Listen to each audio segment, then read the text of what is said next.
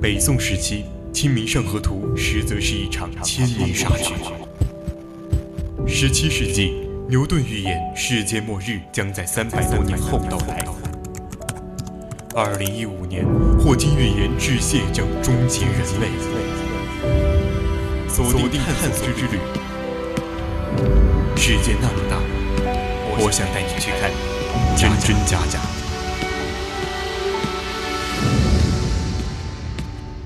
青春调频与您共享，亲爱的听众朋友们，晚上好！您现在收听到的是 FM 一零四川宜宾学院校园之声 VOC 广播电台，我是今晚的主播任一航。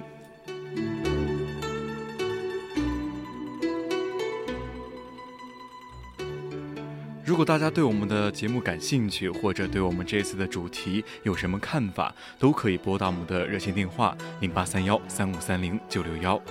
或者是加入我们的 QQ 听友四群二七五幺三幺二九八，和大家一起讨论。当然呢，你也可以在新浪微博上 @VOC 广播电台，还有通过公众号搜索“青春调频”来时刻与我们互动讨论。那么现在就让我们一起来探寻朱由检的悲惨一生吧。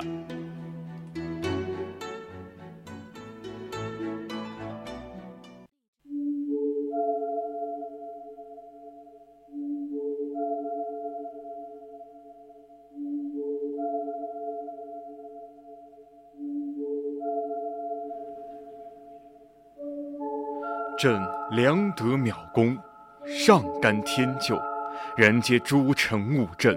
朕死无面目见祖宗，自去冠冕，以发覆面，任贼分裂，无上百姓一人。这是大明王朝的最后一位皇帝，大明庄烈皇帝崇祯朱由检的遗书。如今读来，心境仍久久不能平静。一个亡国之君，不应该是整日醉生梦死、任用监望，以等待敌人灭绝国家吗？他一个亡国之君，为何遗书却一点儿也不像？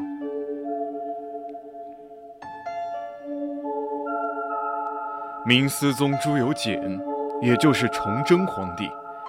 这是一位颇有悲情色彩的皇帝，很多人都同情他，包括那个逼他吊死眉山的李闯王就说过：“君非圣安。”后来的康熙帝也说了，明朝的皇帝他喜欢两个，一个是太祖朱元璋，另一个就是崇祯帝。能让对手尊重，自然是崇祯帝做了让人尊重的事。只是做了那么多让人尊重的事，却仍然不能改变对灭灭绝的命运。这对于一个享有作为的帝王来说，又是怎样的可怜？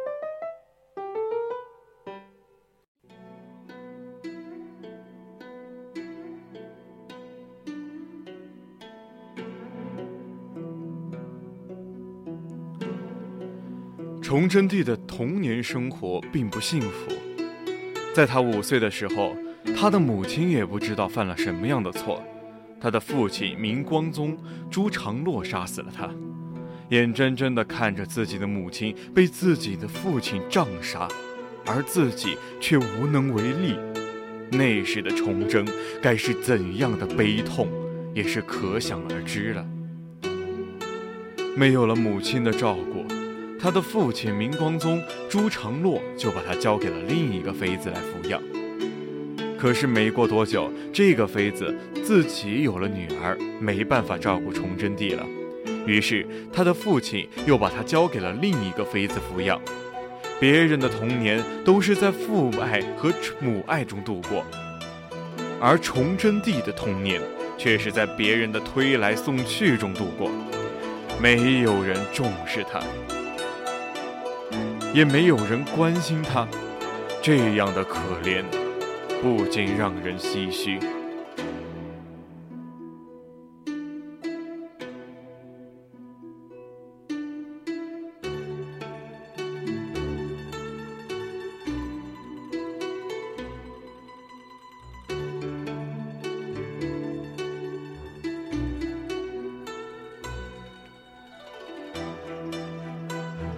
明光宗死了，崇祯的哥哥明熹宗朱由校继承了皇位。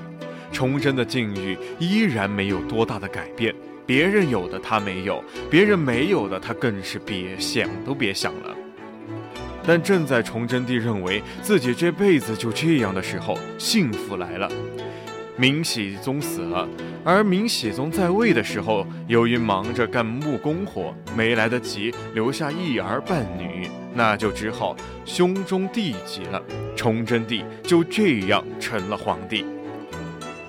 如果不是因为自己的父亲死得早，如果不是因为自己的哥哥没有子嗣，或许崇祯帝的悲惨生活还会继续。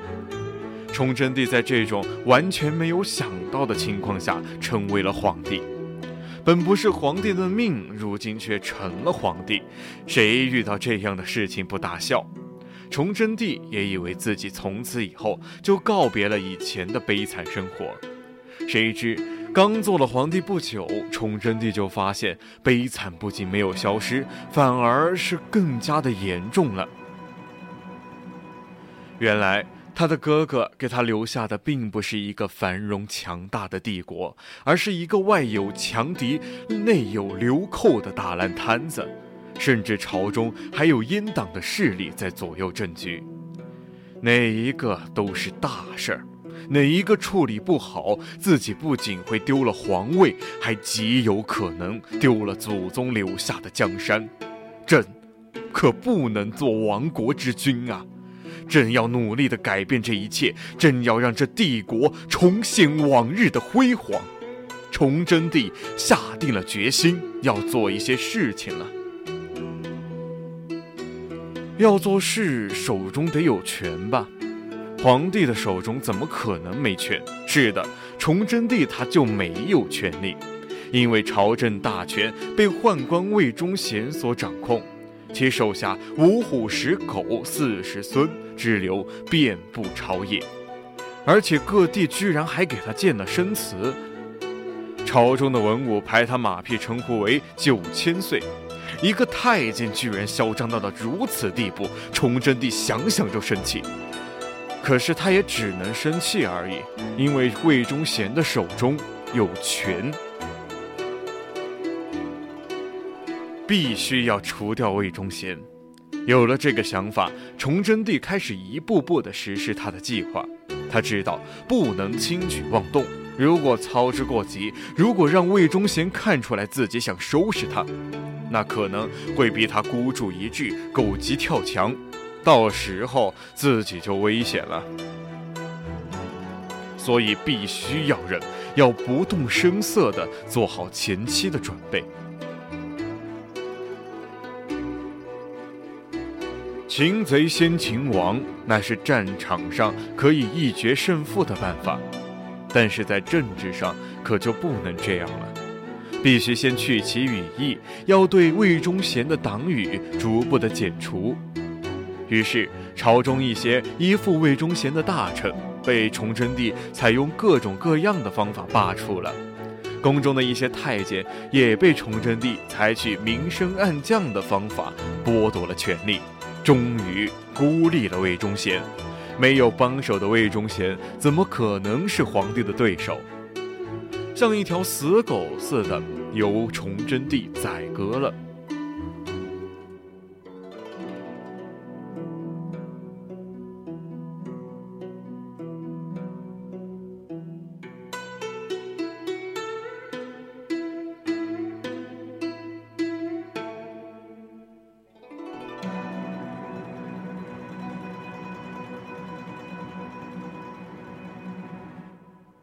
铲除了魏忠贤的阉党势力，崇祯帝以为可以放松一下了。但事情又来了，而且很大。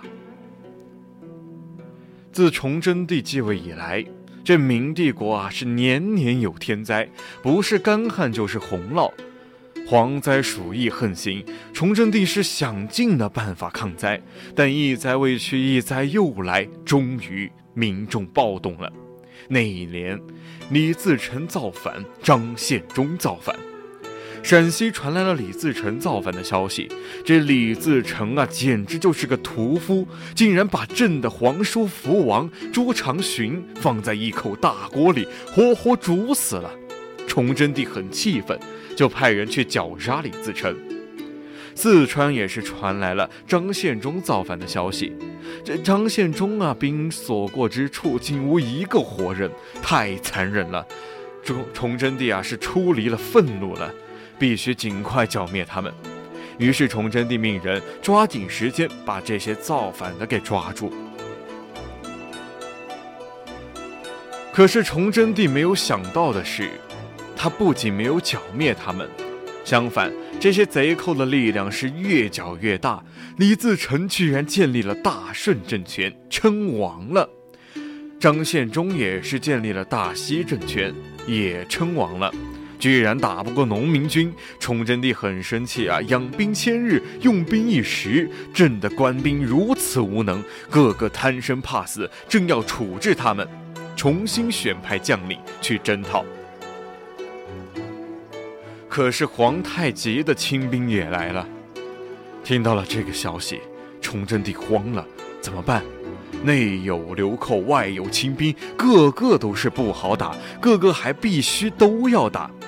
为什么父兄做皇帝的时候没有这么多焦头烂额的事儿，自己做了皇帝，事情却是接踵而来，每一件事情都是亡国之相。可朕不是亡国之君啊，朕殚精竭虑，日以继日，做的哪一件事情不是为了天下苍生呀？为什么要这样对朕呢？崇祯帝想不明白。当然，也没有时间让他想明白了。崇祯帝必须立刻想尽办法去处理这些事情了。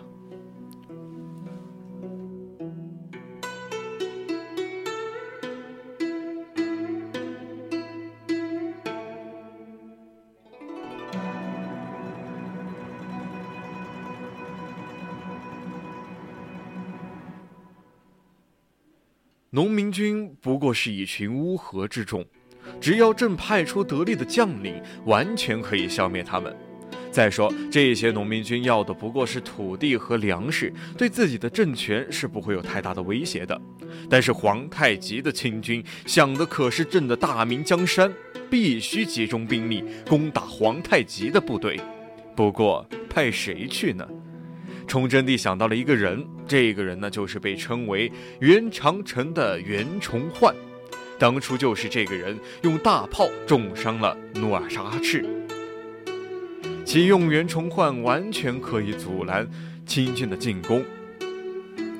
崇祯帝认为自己的对策是有效的，而事实也证明了崇祯帝启用了袁崇焕是正确的。袁崇焕的军队阻挡了皇太极的清军的进攻。一切都朝着好的方向发展，尽管是双线作战，疲于奔命，但崇祯帝的心情却很好的。只要前线将领按照部署一步一步的来，这些麻烦的事情都会过去。只是崇祯帝高兴的有些早了，那些在崇祯帝眼里是一群乌合之众的流寇，居然势力做大了。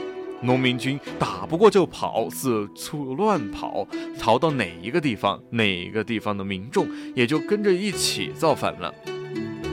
这个崇祯帝啊，没想到是这样的结果，当然是很生气。生气了呢，就会不冷静，不冷静的崇祯帝啊，就把这负责绞杀农民军的将领们都给处死了。官兵们人人自危，竟然有人投降了农民军。这更是让崇祯帝的生气，头脑更不清醒了，开始自毁长城了。外号袁长城的袁承焕是崇祯帝最信任的人。崇祯帝让袁承焕部署抗击皇太极，袁承焕做得很好，打退了皇太极的多次进攻。但是不能每次都是防御性作战，要主动出击啊！天天让敌人在家门口叫嚣，总是个事情。于是崇祯帝就让袁崇焕主动出击。可是崇祯帝没想到啊，这个袁崇焕啊是拒绝执行命令，还说将在外，军令有所不受。崇祯帝没想到啊，这个袁崇焕居然拒绝了自己的命令，就问为什么。袁崇焕说了，实力不如皇太极，只能步步为营，稳扎稳打。让你打个仗还有那么多借口，崇祯帝自然是很生气啊。就在生气的时候，皇太极突然率军打到了北京城外，怎么回事呢？袁承焕的军队呢，正让他出击皇太极，怎么皇太极的人就跑到了朕的眼皮子底下了呢？袁承焕呢？袁承焕也是在北京的城外。原来皇太极看这个正面进攻始终不能突破袁承焕的部队，于是就绕过了袁承焕驻守的防线，从另一处攻打北京城了。袁承焕对皇太极的动向啊是掌握的清清楚楚，也来不及向崇祯帝汇报情况，就火速的率领大军驰援京师。崇祯帝不知道是怎么回事儿，但他看到了袁承焕的兵马在城外，朕没让你来，你来了，还是和皇太极一起来的，难道有什么问题吗？这个时候就有奸臣告诉崇祯帝。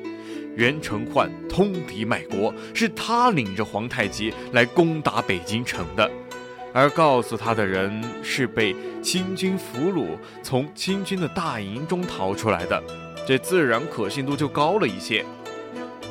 崇祯帝决定问个明白。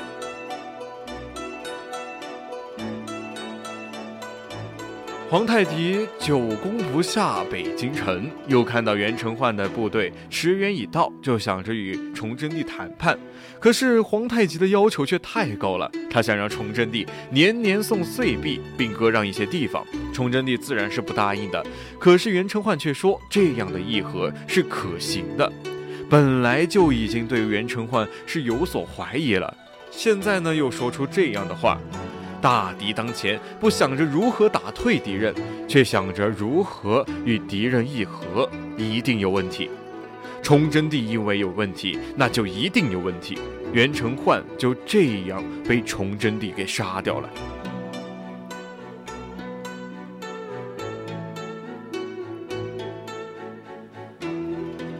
袁崇焕被杀，寒了前线将领的心。有人投降了农民军，有人投靠了皇太极。崇祯帝没有想到是这样的结果。没过多久，李自成的农民军就打到了北京城。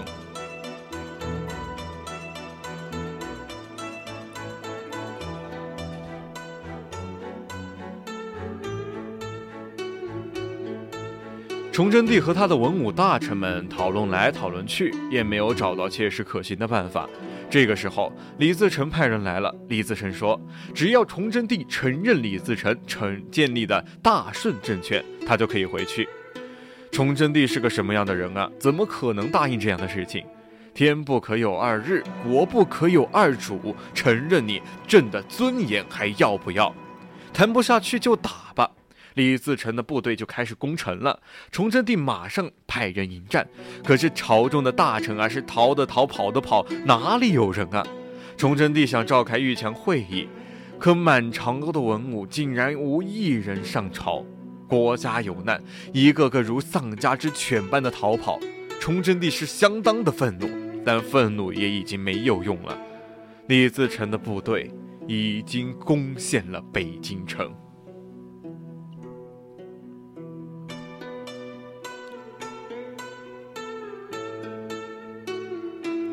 崇祯帝这个时候才想起来要逃命，他带着太监王承恩奔到了陈国公朱纯全的府邸。朱纯臣外出守敌了，家人不敢开门，没办法，崇祯帝又逃往了西门，谁知士兵也跑了，城门紧闭。崇祯帝想打开城门，谁知城门太重，竟然打不开。哎，走投无路了，崇祯帝就只好回到了宫中。跑是跑不出去了，难道就这样束手就擒吗？崇祯帝不愿意落入敌手，那是一种耻辱。崇祯帝决定以此报国，来到了万寿山，来到了一棵枯树下，想想两百多年的大明天下，竟在自己的手中失去，崇祯帝悲痛不已。无脸去见列祖列宗呀！想着自己这一生的经历的点点滴滴，崇祯帝觉得自己简直是在经历一场噩梦。他想尽快的结束这场噩梦，他想要到另一个世界里去寻找欢乐。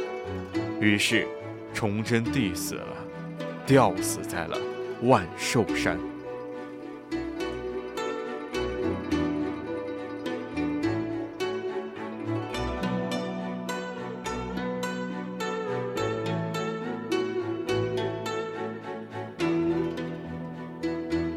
崇祯皇帝接手的本来就是一个重病的王朝。如果要对对以上事件，固然需要有一个类似秦汉，像这个秦始皇、汉武帝这样的明主出现，或者是商鞅这样的名臣，这样的话就可以挽回明朝不亡。最不济呢，有这样的人才出现，也能够扭转明朝走向灭亡。另一种思路呢，就是躺倒不干，是不是能使明朝不灭亡呢？其实这就像是得了大病，病急乱治是固然不行的，不看医生死扛也是不行，只有正确的对待才是唯一的保医之法。可惜很多事情做错了，就没有办法弥补了。就好像一句口头禅这样说到的，他完美的避开了所有的正确答案。这个问题就好比重病之人庸医乱治，以致生死。朱由检处事能力不足，很多错事似乎也是身不由己，都能找到他做不到或者出错的理由，给官员们换血，是因为他想显摆自己的圣明。想拒绝抚摸，是因为朝廷没钱，以及无理由的天朝上国的思想；频繁的更换官员，是因为魏忠贤为祸太深。再来说一个题外话，袁崇焕是不是这其中的关键？并不是。袁崇焕的能力处理辽东有余，但是放在明末这个大环境，他终究是不可能成功的。在朝廷发生这一系列的质变的时候，袁崇焕其实还关在监狱，没有处死。只是这一系列的变局，整个朝廷需要一个人背锅。